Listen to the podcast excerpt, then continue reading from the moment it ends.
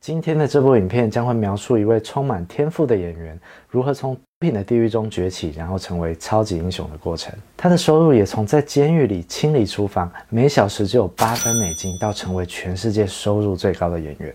根据媒体推测，光是演出以钢铁人东尼史塔克所出现的十部漫威电影，他的片酬加上分红就已经超越三亿美金这种天文数字。今天我们就来聊聊这位拯救了全宇宙的超级英雄 Robert Downey Jr. 小劳勃道尼。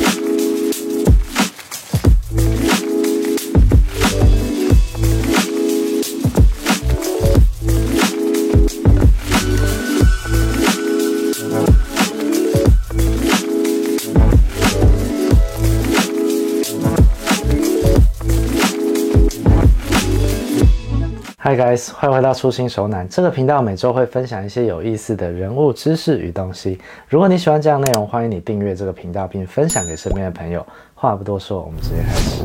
本集节目由四八六团购独家赞助。一九六五年，小劳勃道尼出生于纽约的曼哈顿，是家中的第二个小孩。出生于演艺家庭的他，父母都是影视从业人员，妈妈是个演员，爸爸则是当年颇负盛名的才子。才华洋溢，编导演制作样样精通，拍摄过许多反文化地下电影。小劳勃道尼从小就随着父母穿梭于片场之间，五岁就已经在爸爸自编自导的实验电影《狗狗人生》中扮演一只小狗。他出道的第一句台词是：“Have any hair on your balls？” 许多艺术家的生活都相当随性，道尼一家也不例外。父亲会依靠酒精与大麻来刺激灵感与放松自己。小劳勃道尼六岁时就因为吵着要吃冰淇淋，让正在嗨的爸爸索性把蛋塞到他的嘴里，来个父子同乐，却也埋下了一个影响他人生的地雷。不过，被誉为是天才演员的小劳勃道尼，也在这样的成长环境下，很早就立下了加入演艺圈的志向。十六岁的时候就从高中休学，成为专职的演员。一九八三年，小劳勃道尼先从舞台剧演员开始，一边从事表演活动，一边在餐厅与鞋店打工。很快的，在两年之后，他就被传奇制作人 Lauren Michaels 招募，加入美国最长寿的综艺节目《周六夜现场》，成为新一批的固定表演者。但一年后，由于收视率持续低迷，他与同期入选的班底被认定为该节目史上最烂的一届，迅速被撤换。甚至《滚石》杂志还公开评论他是那一届里面最糟糕的一个表演者。虽然如此，周六夜现场的光环还是替小劳勃道尼带来了一些知名度，而且在节目里，他还获得了与马丹娜拉基的机会，也是不亏了。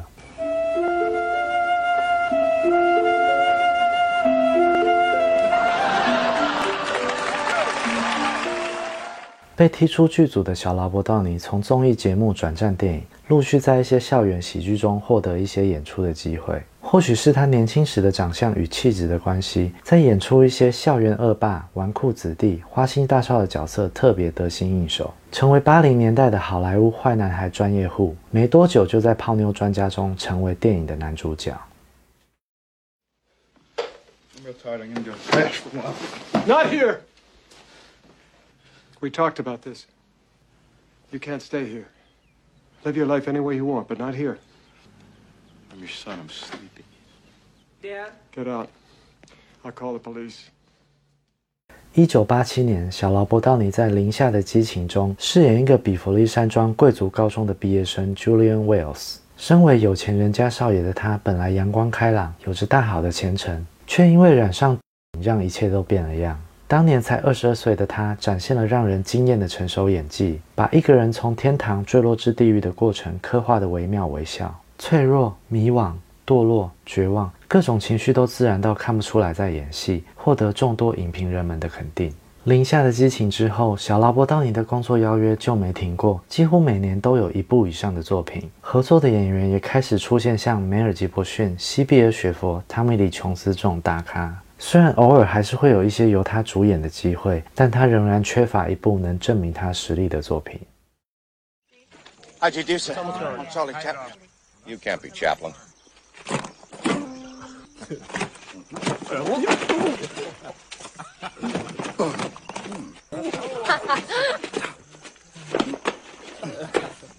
Might be Chaplin after all. 一九九二年，小劳勃道尼戴起了圆礼帽，留着小胡子，穿上不合身的西装与皮鞋，饰演起传记电影《卓别林与他的情人》。谁都没有意识到，这个来自纽约的小伙子，居然在二十七岁的年纪就敢诠释卓别林这位传奇喜剧演员。更始料未及的是，他竟然能成功的把卓别林的一生重现在观众面前。从被嘲笑时的隐忍，工作时的专注，成名后的多情，到落寞时的潸然泪下，他把所有关于卓别林好的、不好的都演绎得活灵活现。在他身上，我们除了能看到卓别林的招牌动作与经典桥段。更能看到一个天才的偏执，以及欢笑声与掌声背后的哀伤。小劳勃道尼出色的表演技惊四座，凭借此片获得英国电影学院奖与伦敦影评人协会的影帝，并首次入围了金球奖与奥斯卡的最佳男主角。同年，他还与女演员 Debra Falcona 结婚，并在隔年当上了爸爸。不到三十岁就五子登科，简直就是人生胜利组。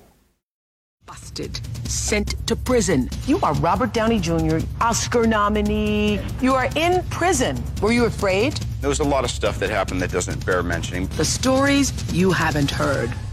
一九九六年，小劳勃道尼在洛杉矶的日落大道因为超速被捕。警方发现他坐在保时捷里，全身赤裸，车内还有各类的违禁品以及一把上膛了的麦格农。也是从这时开始，大家才知道他风光的背后早已饱受毒害多年。原来从他六岁吸进第一口开始，所埋下的种子早就在体内发了芽。在拍摄《零下的激情》时，他为了揣摩角色，还让这项恶习进一步的成长茁壮。就算戏已杀青，Julian 这个君子的灵魂并没有因为下戏而散去，反而一点一滴的侵蚀着他的人生，一发不可收拾。有很长的一段时间，小劳勃道尼陷入了演戏、吸被捕、勒戒，再演戏、再吸。再被捕，再勒戒的恶性循环。五年之间就被判刑入狱了三次，勒戒失败了无数次，再加上各种脱序的行为，更是频频登上娱乐版的头条。曾经备受期待的天才演员，沦落为业界的笑柄。但他傲人的天赋与群众魅力，还是吸引了一些不怕死的剧组，决定再给他一次机会。一九九七年开播的得奖电视剧《艾丽的异想世界》在第四季的时候大胆启用小劳勃道尼。由他扮演主角艾丽的男朋友 Larry Paul，这个角色是个脑筋灵活又伶牙俐齿的律师。登场之后大受好评，也引起了许多话题，连带的刺激了原本已见疲态的收视率。他在里面更是不时展露出他的好歌喉，其中一段与名歌手 Sting 合唱的桥段，更是令人津津乐道的名场面。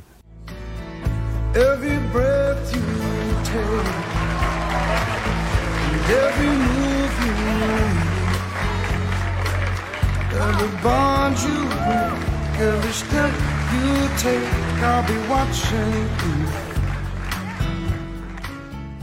小劳勃道尼在剧中的精彩表现，为他赢得了该届艾美奖的提名，与拿下金球奖电视类别的最佳男配角。原本看似要回归正轨的他，却又再次让众人失望。在感恩节再度因为持有被逮。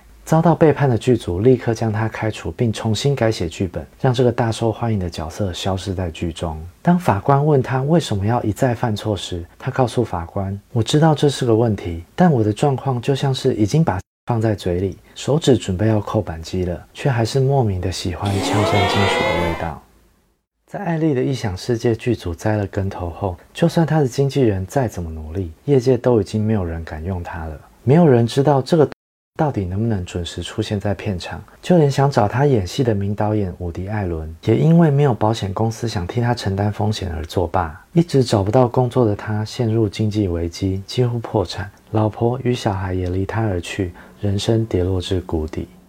就在这个众叛亲离的时刻，过去从与他共演的梅尔吉伯逊对他伸出了援手。他不在意之前筹拍到一半的舞台剧《哈姆雷特》，就因为小劳勃道尼被捕而夭折的过往。还是不顾剧组的反对，推荐他担任歌舞神探的男主角，并以制作人的身份为他担保，费了一番功夫把他带回影坛。同年，小罗伯道尼获得了在恐怖片《鬼影人》中演出的机会。制作人乔西佛为了说服出资的片商，在合约中扣押了他四十趴的薪水，要等到电影拍摄完后他才能领取。其他制作人看到之后，也仿效这种比较保险的做法，终于让他摆脱了没有工作的窘境。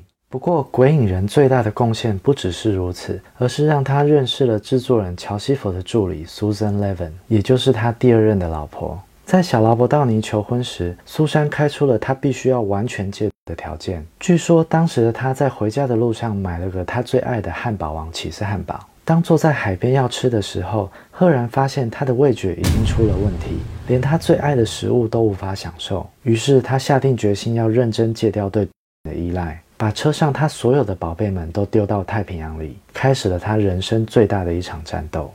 乐戒的过程十分辛苦，但他没有放弃。除了配合乐戒所的疗程，他还开始做起瑜伽、打坐冥想、练习咏春。在苏珊的帮助下，他终于一步步地从的深渊爬了上来。在一次的访问中，小劳勃道尼就说，他像是从一场长达二十年的昏迷中醒来，从来没有感觉到自己可以这么清醒。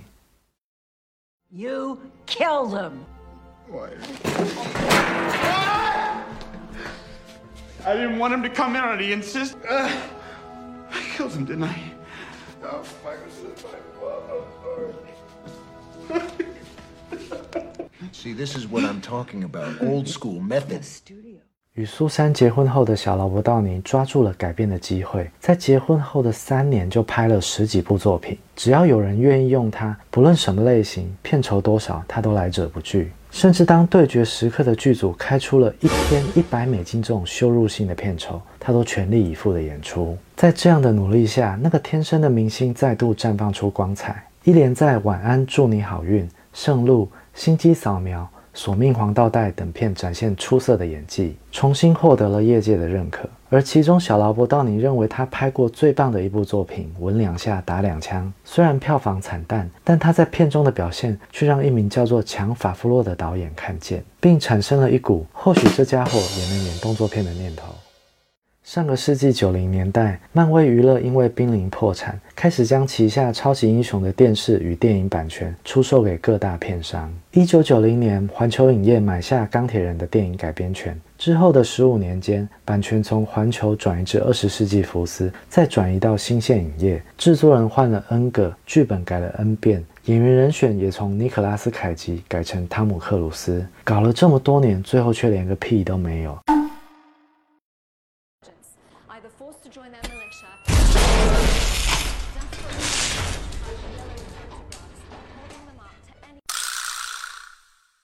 最终，钢铁人这个被视为不值钱的 IP，在外头转了一圈之后，再度回归已改名的漫威工作室。财务状况已经惨到不能再惨的漫威，决定孤注一掷，押宝在钢铁人身上，把旗下所有的超级英雄版权都拿去抵押，向美林证券借了五点二五亿美金，以梭哈的方式企图打造真人版的漫威宇宙电影，并由强法夫洛担任第一部电影《钢铁人》的导演。接下导演筒的强法夫洛这时决定排除众议，力邀小劳勃道尼担任钢铁人的主角东尼史塔克，并亲自为他担保。Assure you, the day weapons are no longer needed to keep the peace cell happily transist to manufacturing bricks and beams for baby hospitals, making hemp pants and the like. But until that time, can I get you a drink? 他认为小劳勃道尼与东尼史塔克的成长轨迹异常的契合，都是继承父业，曾经一无所有，人生中还必须克服难以跨越的巨大障碍。已经赌上身家的漫威工作室纵然不情愿，但在看了试镜带后，还是相信强法夫洛的眼光，但要求小劳勃道尼必须要签下一份极其严苛的合约，不仅片酬极低，而且如果再度惹出麻烦，他就要付上一笔巨额的赔偿金。从小就是钢铁人粉丝的小劳勃道尼，二话不说就签了。为了穿上厚重的钢铁装，他在准备期间一周重训五天，增重了二十磅。由于剧本再度重写，拍摄的时候很多段落都是属于未定案的部分，他也从不埋怨。同一场戏就用不同的表演方式拍了很多次，再让导演选一个他喜欢的来用。很多台词也都是靠他现场即兴发挥，因为他打从心里就相信自己。他是东尼史塔克，他就是钢铁人。Truth is,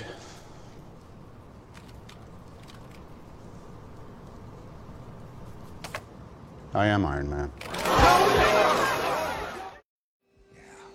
Big man in a suit of armor. Take that off. What are you? Genius, billionaire, playboy, philanthropist. 二零零八年，当钢铁人问世的时候，全世界都被这个发明天才、亿万富翁、花花公子、慈善家圈粉了。他将桀骜不驯的东尼·史塔克诠释的魅力十足，讲话尖酸刻薄又带点幽默，个性调皮任性却又无比聪明。历经了人生起伏的脸庞，此时更能深刻地衬托出人物的多样性。在钢铁人强悍的装甲上，加入了东尼·史塔克细腻的感情，从一个军火商富二代大少爷，蜕变为懂得付出与牺牲的超级英雄。过往的意气风发，曾经的万念俱灰，如同小劳勃道尼大起大落的人生旅程，一再的证明他就是扮演钢铁人的不二人选。钢铁人上映后，成为漫威工作室的翻身之作，全球斩获五点八五亿美金，还被美国电影学会选为二零零八年十大佳片之一，从此开启了接下来的漫威宇宙盛世。You know, back before the war broke out, I was a saucier in San Antonio. Yeah, noodle some crawfish out the patio. Hell yeah! Ha! Hell yeah! Ha! You're Australian. Be Australian. 在老婆的安排下，小劳勃道尼也不忘了向世界证明，他依然是那个演技实力下下叫的天才。接下来，他居然在《开麦拉惊魂》中扮演起黑人。虽然是部搞笑片，但他在里面的演出难度可不低，因为他扮演的角色是由澳洲白人演员所饰演的黑人。超传神的演技再度让他获得了金球奖与奥斯卡最佳男配角的提名。喜欢喜剧片的朋友，《开麦拉惊魂》我个人非常推荐，是会让人笑到黑咕的程度，请各位小心服用。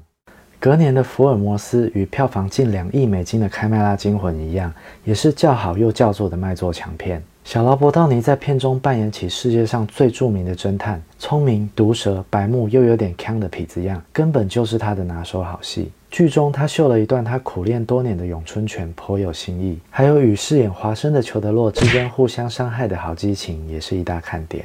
附带一提，该年的金球奖颁奖典礼，当小劳勃道尼上台领取音乐喜剧类的最佳男主角时，他第一句话就是谢谢他老婆苏珊，因为老婆说，反正麦特戴蒙会赢，你就不用花时间准备得奖感言了。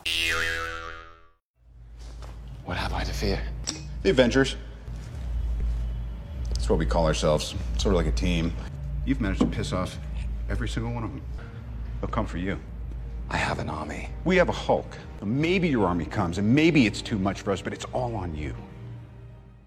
钢铁人之后所开展的漫威宇宙有多成功，应该不用我再多费唇舌了。但小劳勃道尼的超强人气与票房实力，可不只是靠着那身飞来飞去的钢铁装而已。让我快速的带大家看一下他这几年惊人的记录。二零零九年，《福尔摩斯》五点二亿美金的票房，全年卖座第八名。二零一零年，《钢铁人二》六点二亿美金，全年第七名。同年的喜剧片《临门抽一脚》也拿下二点一亿美金。二零一一年，《福尔摩斯二：鬼影游戏》五点四亿美金，全年卖座第十二名。二零一二年，《复仇者联盟》十五点一亿美金，全年卖座冠军。二零一三年，《钢铁人三》十二点一亿美金，全年第二名。二零一五年，《复仇者联盟：奥创纪元》十四亿美金，全年卖座第四名。二零一六年，《美国队长三：内战》十一点五亿美金，全年卖座冠军。二零一七年，《蜘蛛人返校日》八点八亿美金，全年第六名。二零一八年，《复仇者联盟：无限战争》二十点四亿美金，全年卖座冠军。二零一九年，《复仇者联盟：终局之战》二十七点九亿美金，影史卖座冠军。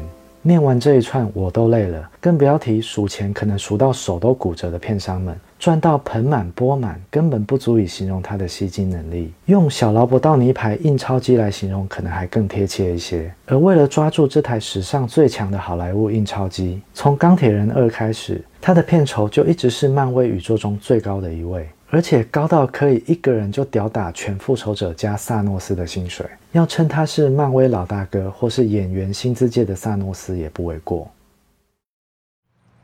Are you ready for a hop and cool announcement? Follow me. This might take a minute. 复仇者联盟终局之战结束之后，小劳勃道尼将时间投入在他与老婆苏珊所成立的制片公司 Team Donny。于二零二零年制作并演出了《杜立德》这部电影，据说未来还有二十部左右的作品制作计划。此外，他也与不同的慈善机构合作，持续的扶持弱势团体与协助募款。依靠着强大的魅力，每一次有他出现的慈善活动都充满话题，并吸引许多善心人士共襄盛举。同时，小劳勃道尼最近也宣布成立 Footprint Coalition 基金会，计划在未来的十年内，以机器人与纳米科技来改善地球的环境。看来，如今这位浪子回头的天才演员，就算已经脱下了钢铁装，在现实生活里的他，一样持续的扮演着超级英雄，为地球贡献一份心力。现在只要讲到小劳勃道尼的新闻，都是在讲漫威宇宙有多成功，钢铁人有多吸睛，或是他的片酬有多夸张等等。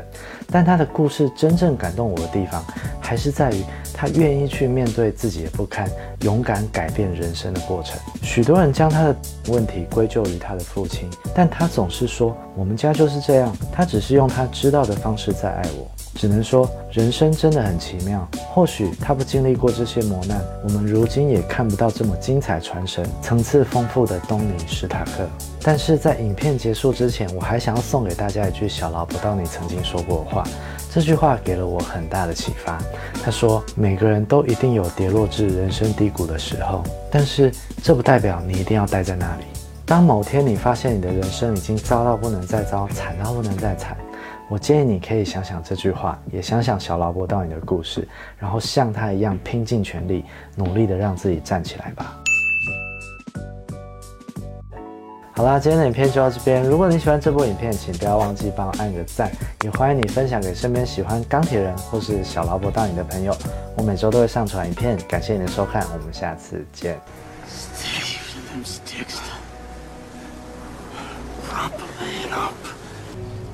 Hold my hands. Oh boy. And me tickling my ivories.